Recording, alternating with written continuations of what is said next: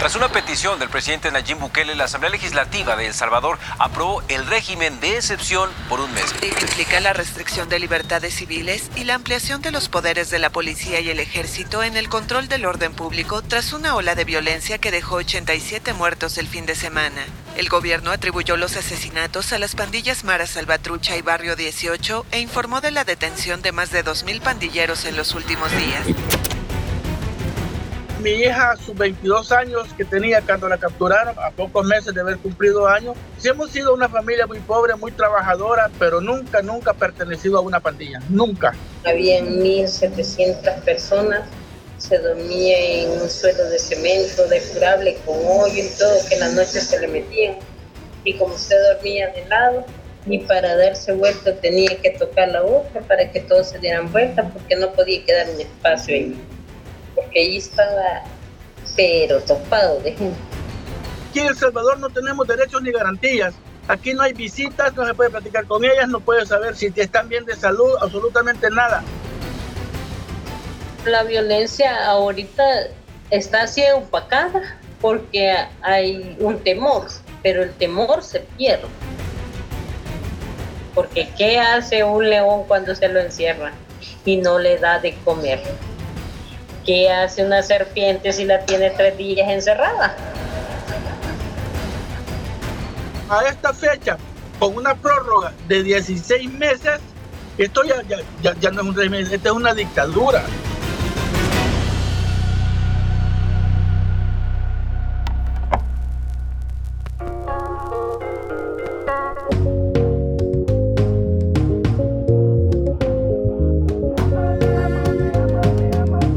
Las víctimas colaterales de la guerra de Bukele. Capítulo 2. El Salvador.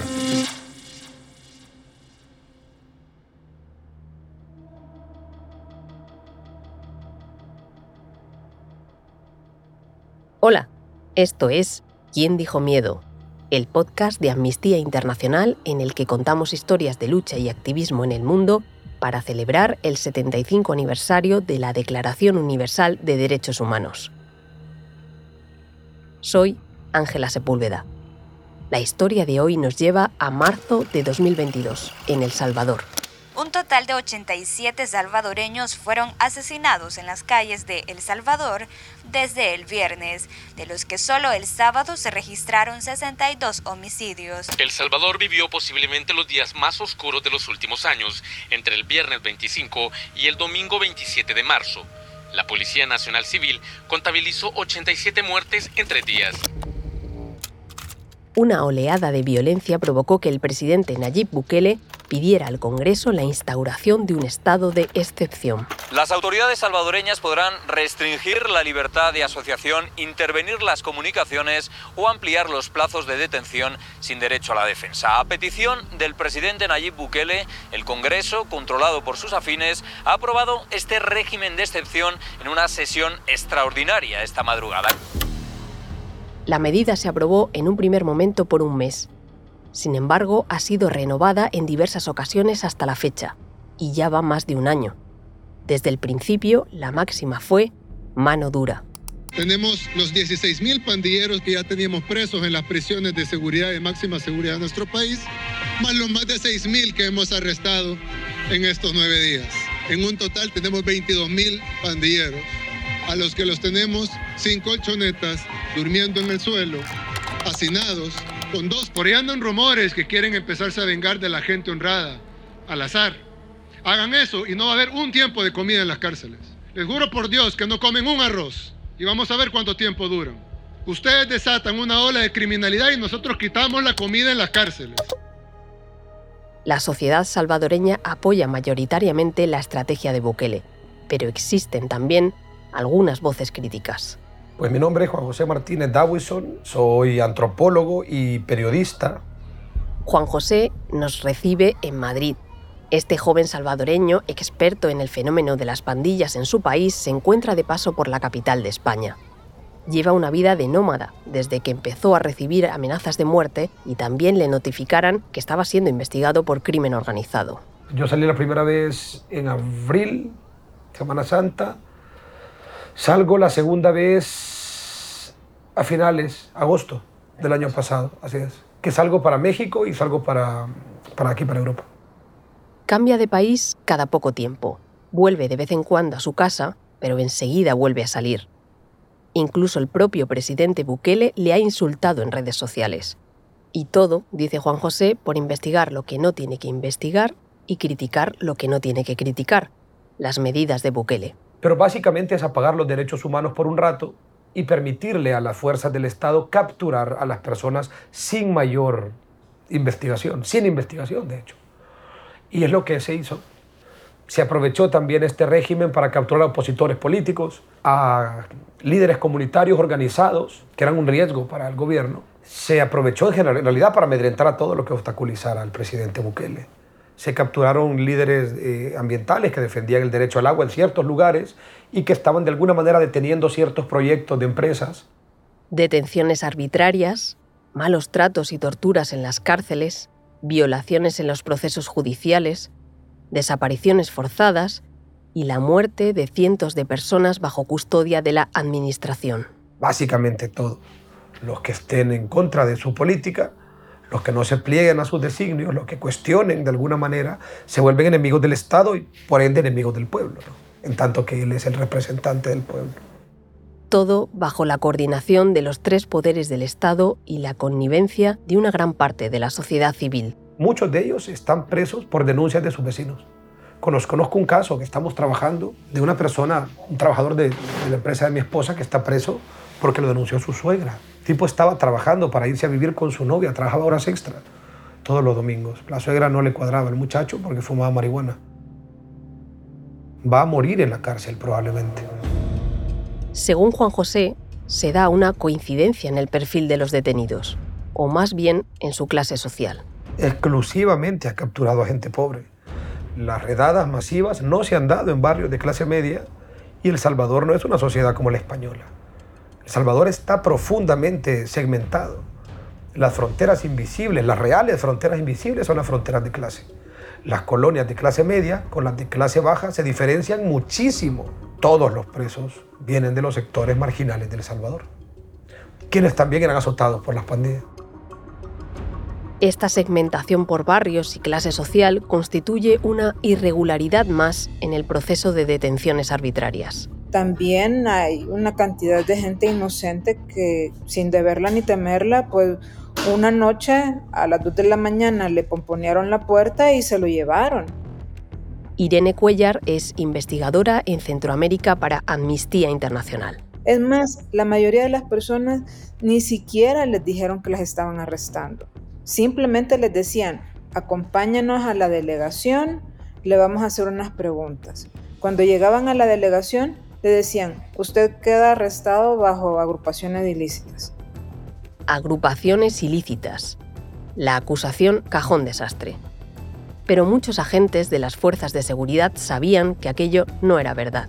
Hay un par de policías, al menos con lo que yo conversé, que en realidad me dijeron que ellos pensaban que en los primeros 15 días esa gente a la que ellos sabían que estaban arrestando de manera ilegal porque no habían cometido ningún delito, porque sabían que no pertenecían a estructuras pandilleriles, ellos de verdad pensaron que en 15 días un juez iba a dejarlos libres, porque no, no había ninguna prueba contra ellos. Después se dieron cuenta que eso no ocurrió y, bueno, al menos al, elemento policial que yo entrevisté me decía, yo no puedo dormir en las noches.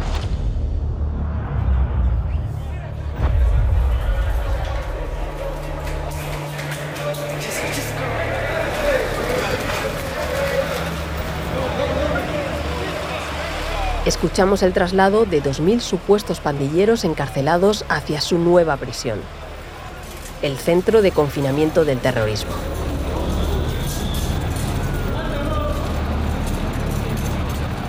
Con capacidad para 40.000 presos, Nayib Bukele lo presenta orgulloso como la mayor cárcel de América.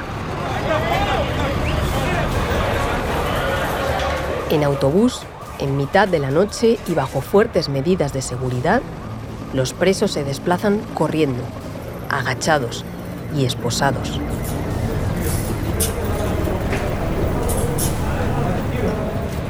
Una vez en el nuevo penal, los colocan sentados en fila, uno detrás de otro, juntos, con las cabezas apoyadas en la espalda del siguiente. Tope la cabeza de espalda, tope la cabeza de espalda. Tópese, tópese, tópese. Las imágenes difundidas por el propio gobierno salvadoreño parecen de una superproducción, con cámaras térmicas y drones que muestran la inmensidad del traslado.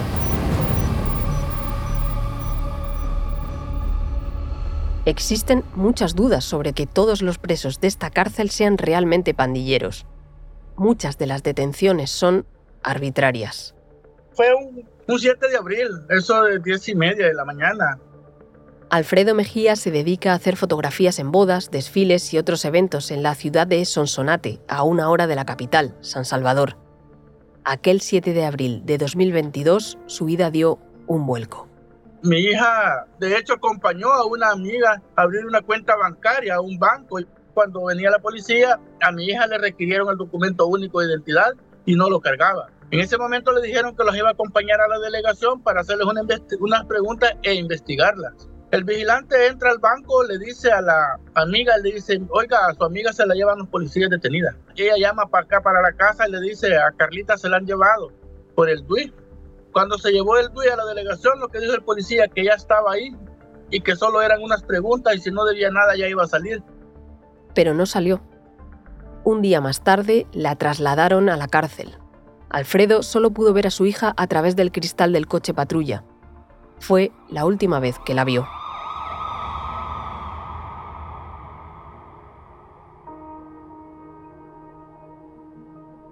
Pero ya llevamos 16 meses y ni la fiscalía, ni, bueno, la fiscalía más que todo todavía no ha podido hacerle las preguntas a mi hija desde hace 16 meses. Sigue detenida en Apanteos.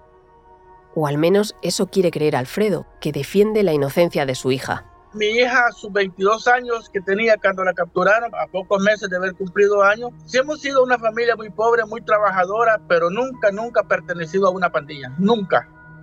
Desde aquel día de abril de 2022, Alfredo no sabe nada de ella va regularmente a prisión a visitarla, pero no le permiten verla. Que aquí en El Salvador no tenemos derechos ni garantías. Aquí no hay visitas, no se puede platicar con ellas, no puede saber si están bien de salud, absolutamente nada. Eh, lo único que se hace es ir a dejar un paquete es que de avena, azúcar, una bolsa de leche, una bolsita de confle, llevarle jabón. Es lo único que se hace, albergando la idea de que se los den. Contacto y visual ni físico no hay. Definitivamente no tenemos ese derecho ni siquiera le confirman que continúe presa allí. A Alfredo solo le queda confiar en que siga viva. Yo les digo a la gente, miren, yo soy realista, me puede doler y qué me puedo imaginar. Parecido al caso de Carla, la hija de Alfredo, es el de Dolores Almendariz.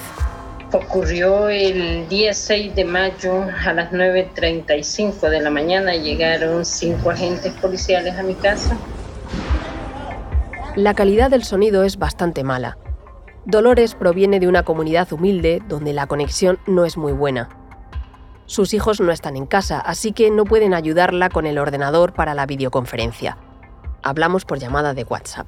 Llegando, eh, empezaron a registrar la casa, eh, me levantaron dos niños que eran menores de edad. Dolores nos narra su detención. Cómo la policía entró en su casa, despertó también a sus hijos y se la llevaron. Estuvo 15 días en la cárcel sin ser acusada de nada, hasta que tuvo lugar su vista judicial.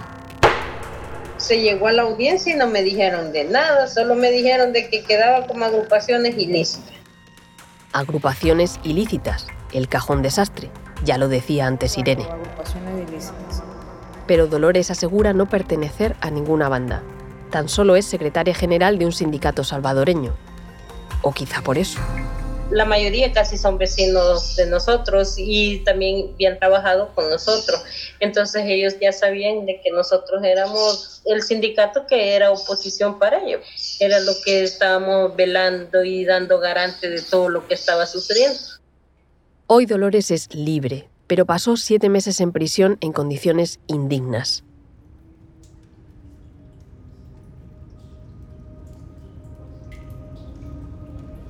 Habían 1.700 personas, se dormía en un suelo de cemento. Celdas llenas de presas con las que tenía que dormir de lado porque no cabían.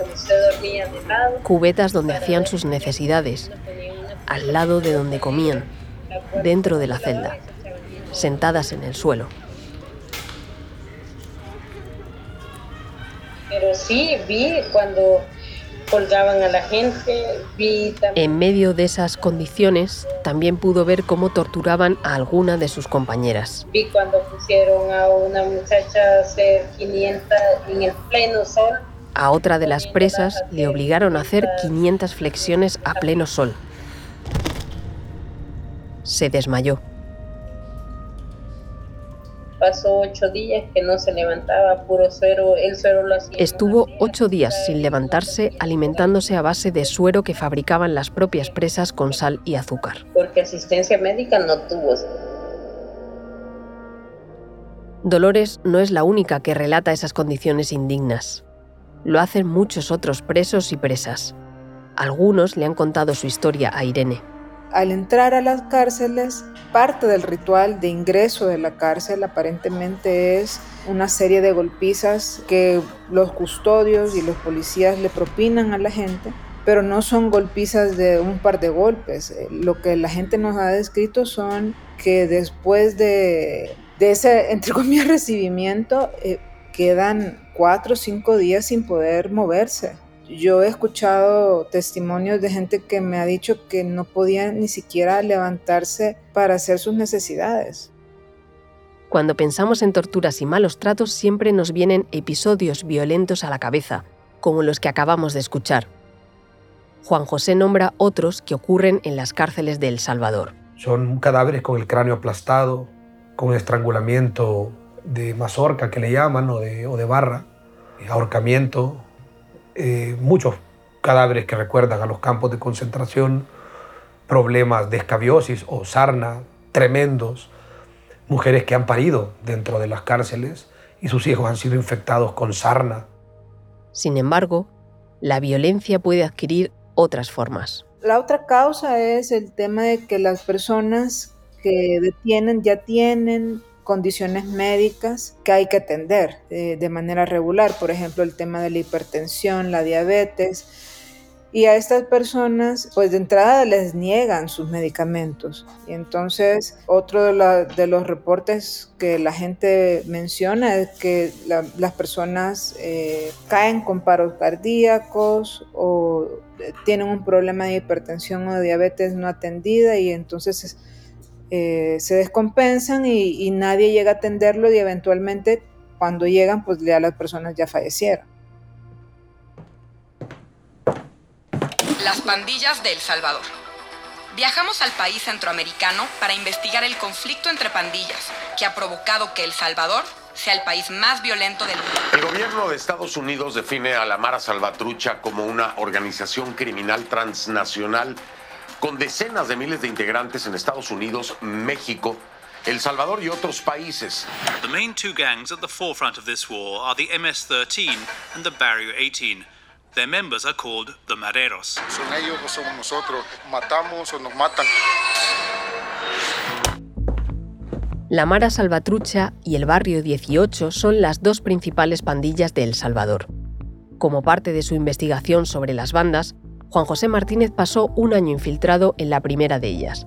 Conoce bien sus costuras. Tanto la Mara Salvatrucha como el Barrio 18 fueron pandillas de origen californiano y se convirtieron en mafias de origen pandillero, en tanto que fueron perdiendo las características que los volvían pandilla y que fueron acercándose más a un modelo de mafia o si querés de empresa criminal.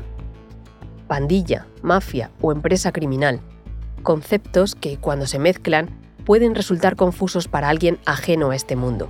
Pero Juan José explica sus diferencias. Lo que hace la pandilla que no hacen otros grupos criminales y que no hacen, al menos no de esta manera, otros grupos sociales, es una apuesta fundamental, importante y profunda por el mantenimiento de un sistema de agresiones recíprocas. Es decir, una pandilla no puede existir en soledad, ni en El Salvador, ni en California, ni en Chicago. Es una apuesta por mantenerse en constante confrontación, no en constante conflicto, en constante confrontación, con actos de violencia de diferente grado con otro grupo muy similar.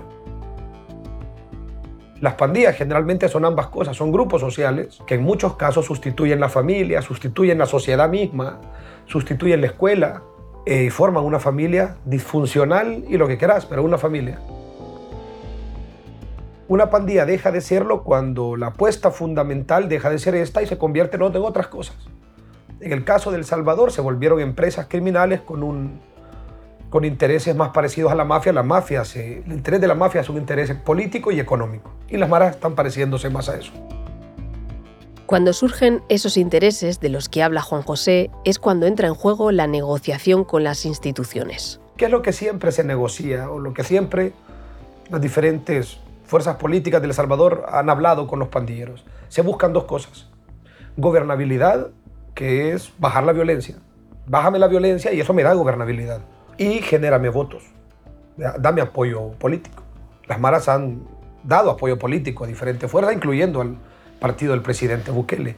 Y lo que se da a cambio es menos persecución, espacio para negocios. Ellos puedan establecer sus negocios. En el caso del presidente Bukele, lo que se negoció en algún momento fue el mercado, uno de los mercados nuevos, y la posibilidad de que ellos pudieran tener sus negocios ahí y que además no extorsionaran al mercado. Y en general se suelen negociar prebendas carcelarias para sus líderes. Las maras apoyan al presidente Bukele. La base social de las maras, que es grande, apoya al presidente Bukele. Bueno, casi todo El Salvador apoyó al presidente Bukele. Y el pacto con las pandillas se mantuvo estable. No era la primera vez que las maras negociaban con un presidente, pero esta vez era distinto. No es lo mismo la primera negociación que hace un presidente, que es Mauricio Funes, en 2012, con unas pandillas súper fuertes, súper numerosas, militarmente sin pérdida, que venían solamente de ganar, de presionar al Estado, con las que negocia el presidente Bukele. Ya la violencia venía de hecho bajando desde el 2015, que tuvo su pico, los homicidios venían bajando, bajando, bajando, bajando. Eh, la visibilidad de las pandillas había, se había transformado. Esas pandillas vistosas, que vemos en la televisión llenos de tatuajes en la cara, comiendo cerebros humanos como zombies, eso ya se había terminado. Claro que tenían presencia y gobernaban gran parte del Salvador todavía, pero de una manera menos vistosa. A la mafia le interesa ser menos vista, a la pandilla le interesa ser más vista. Con esas pandillas negocia el presidente Bukele, la negociación va mal, se rompe por primera vez en 2020. Tras varias idas y venidas, todo se termina de romper en 2022. Ya la separación entre la calle y la cárcel que siempre había sido una sola estructura, estaba bastante deteriorada en las pandillas y en 2022 al menos las facciones de la calle vuelven a hacer una ofensiva contra la sociedad salvadoreña. Tuvimos el día más violento de la historia del Salvador y eso es decir, un día muy violento. Nos mataron 86, 87 personas en un día. Una barbaridad. El daño que eso le hace a una sociedad es a todos los niveles brutal brutales, una puñalada a la sociedad. Acción, reacción. Estos asesinatos provocaron que el presidente Bukele pidiera a la Asamblea la instauración del estado de excepción. El objetivo era tener vía libre para su política de mano dura, y la obtuvo. Queda aprobado el proyecto de decreto que contiene régimen de excepción. Sin embargo, Juan José duda sobre la verdadera intención de Nayib Bukele al querer acabar con las pandillas. Creo que estas medidas no tienen que ver con una intención legítima de recuperar los espacios tomados por la mafia y regresarle a la población al menos un poco de justicia. Tiene que ver con que la mafia de origen pandillero competía con la mafia de Estado que tenemos ahora. Y la mafia de Estado, al menos esta, no admite competidores. Entonces lo que hay no es un Estado recuperando su espacio, lo que hay es una mafia mucho más eficiente y mucho más sofisticada, desplazando a una mafia menos sofisticada. Esa estrategia del presidente empezó enseguida a generar resultados. No te vamos a marear con muchas cifras, pero estas dos son las que repite Bukele para justificar el éxito de su mano dura. 7,8 asesinatos por 100.000 habitantes en 2022 frente a los 107 de 2015. En muy poco tiempo, El Salvador pasó de ser la capital mundial de los homicidios, pasó de literalmente ser el país más peligroso del mundo a ser el país más seguro de América Latina. Pero lo cierto es que en 2021, un año antes de aplicar su política de detenciones masivas, los asesinatos habían bajado ya a 18 por cada 100.000 habitantes. Es decir, ya estaban reduciéndose a toda velocidad. Hoy en El Salvador, la vida en las calles ha cambiado por completo. Las posibilidades de moverse de una comunidad a otra, de hacer un partido de fútbol, de poder, vaya, usar una fucking minifalda, sin, sin tener que entregarle por eso tu cuerpo al líder de la, de la clica. Entiendo que todo eso llena a la gente de felicidad. Los niveles de popularidad de Bukele están por las nubes. En abril de 2023, la encuesta regional del Latinobarómetro aseguró que el presidente salvadoreño es más famoso en el continente que incluso el Papa Francisco y eso es mucho decir en una región tan católica. El presidente Nayib Bukele llegó a la sede del Tribunal Supremo Electoral la noche de este jueves a inscribir su candidatura para un nuevo periodo y participar en las elecciones de febrero del próximo año. En un país donde estuvo prohibida la reelección hasta su llegada al poder, opositores, abogados y analistas consideran que su postulación es inconstitucional, habilitada por magistrados que nombró un Congreso que domina. La mayoría de la población salvadoreña no está contenta, sino muy contenta con estas medidas. Es una sociedad muy violenta, es una sociedad que ha puesto sus esperanzas en una persona y ha puesto sus esperanzas porque así ha sido la trayectoria del Salvador en la violencia. Entonces, la sociedad salvadoreña a nivel de valores, normas y concepciones cree que la violencia es la mejor forma de erradicar la violencia y cree además, es una sociedad que cree que la violencia es probablemente el camino más recto de la, hacia la educación y la paz. Poco a poco la población salvadoreña ha perdido el miedo a salir a la calle. Pero, ¿a qué precio? Creo, no quisiera caer en ese discurso falaz de decir ahora hay más violencia y la gente no, no, la gente está bien y el costo han sido sus propios compatriotas no es El Salvador, es Honduras y las consecuencias de las medidas de quien hoy es comparada con el presidente Nayib Bukele. Cientos de prisioneros con la cabeza entre las piernas en cárceles ahora bajo control de militares. Las imágenes recuerdan a las que difundió el gobierno de El Salvador a inicios de este año, pero son en la cárcel Támara de Honduras, donde el gobierno de Xiomara Castro promueve la operación Fe y Esperanza. La mandataria de izquierda Xiomara Castro lleva varios meses adaptando las estrategias del modelo Bukele una práctica que es mirada con preocupación desde organismos de derechos humanos y que amenaza con ramificarse por toda la región. La gran popularidad de Bukele está haciendo que otros países de la región quieran copiar el modelo de El Salvador. Su vecino Honduras cierra también los ojos en cuanto al precio a pagar y emula hasta los vídeos que difunde. Honduras tiene características muy diferentes al Salvador, pero muy diferentes. Sus mafias, sus maras y otras mafias están mucho más enquistadas en el gobierno que en El Salvador. Son mucho más poderosas y por Honduras sí pasa droga, por El Salvador no. Y eso cambia las cosas. Todos los gobiernos, incluyendo el actual en Honduras, están muy involucrados en el tráfico de cocaína. Juan José duda de que los resultados sean los mismos debido a los diferentes contextos. Las condiciones de Honduras no dan ni para concentrar el poder en un solo hombre porque hay más poderes los narcotraficantes enquistados en el poder, las pandillas son muy poderosas, las bandas son muy poderosas, los otros partidos políticos narcotraficantes. Entonces es muy difícil poder hacer estas, lo que hizo el presidente Bukele, no hay ni los recursos, ni el material humano, ni, ni se enfrentan a las, mismos, a las mismas mafias, en Honduras se los comen vivos. Eh, es muy diferente, en El Salvador se puede, en Honduras no se va a poder.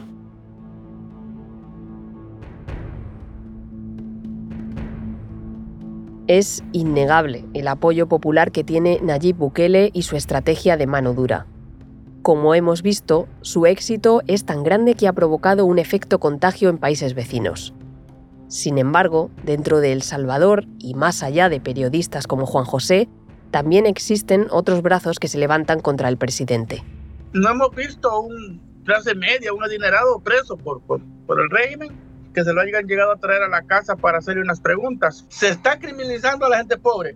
Ahí nace Movir en la calle. Movir, Movimiento de Víctimas del Régimen. Alfredo nos habla de un grupo de personas del que él forma parte y que lucha por ayudar a los prisioneros que aleatoriamente detiene el gobierno salvadoreño. Ante la falta de garantías ofrecidas por parte de las instituciones del país, Movir interviene. Hemos podido apoyar a las víctimas con asesorías jurídicas, llenados de habeas corpus. Eh, acompañamos a las víctimas a dejar los habeas corpus a la sala de lo constitucional. Un concepto jurídico como el habeas corpus puede que no te suene. Es un mecanismo que protege a los ciudadanos frente a detenciones ilegales sirve para que los arrestados puedan comparecer de forma inmediata ante un juez que decidirá si siguen detenidos o no. Pero el apoyo de Movir no acaba ahí. Pudimos apoyar a 125 familias de escasos recursos para poder meter paquetes a los penales, a las detenidas. Eh, también pudimos apoyar a 125 personas para víveres, ya que han quedado familias con abuelas, hermanas o tías con cuatro niños, cinco niños, seis niños, porque los papás están detenidos o papá y mamá está detenido. Eh, hicimos un programa de niños abandonados donde papá y mamá estaba detenido y logramos que nos donaran 50 paquetes para esos niños. En esa lucha se ha enfrascado Movir. Movir lo conducen cinco personas. Una de ellas es Alfredo, pero además cuentan con un equipo de apoyo de otras 15 no tenemos derechos humanos. Institución de derechos humanos no tenemos para que, para que velen por nosotros. Entonces Movir como apoyando a las víctimas en, en, pro de derechos humanos. Eh, hay otras organizaciones, pero la lucha en la calle la da Movir.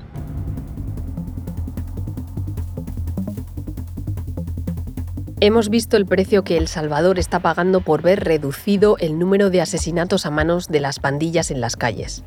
Una victoria palpable lo que estamos empezando a ver es el coste oculto de esta política. Pandilleros nacieron en el seno de la sociedad salvadoreña por huecos, profundos huecos económicos, sociales, culturales que existían en la sociedad. Esos huecos siguen vacíos. Esos huecos no se llenaron. La sociedad salvadoreña no es una sociedad más rica ahora.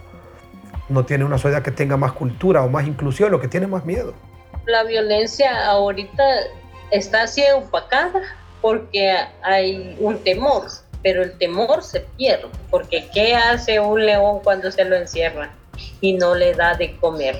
¿Qué hace una serpiente si la tiene tres días encerrada? Haber perdido la democracia, haber perdido la separación de poderes, que es una cosa maravillosa, es un costo muy alto para paliar a unas pandillas que de hecho ya venían en disminución. Pero más allá de ese precio que está pagando El Salvador, ¿Logrará Bukele acabar con las pandillas? No creo que vayamos a ver en los próximos años a las pandillas operando como operaban en los años anteriores. Pero eso no significa que hayan desaparecido. Probablemente simplemente se van a sofisticar y van a empezar a, se van a manifestar a través de otro tipo de acciones delincuenciales.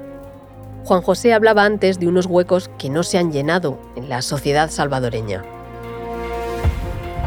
pero en el futuro del país aparecerán unos nuevos y ahí surgirán nuevas oportunidades. ¿Qué pasa ahora en esas comunidades que habían estado bajo el control de las pandillas sin poder en realidad tomar decisiones tan sencillas, tan cotidianas como ir al parque o ir a la tienda de la esquina sin preguntarse si podían o no hacerlo hay una oportunidad enorme promover nuevos liderazgos a nivel comunitario que de alguna u otra manera ayuden también a reconstruir ese tejido social.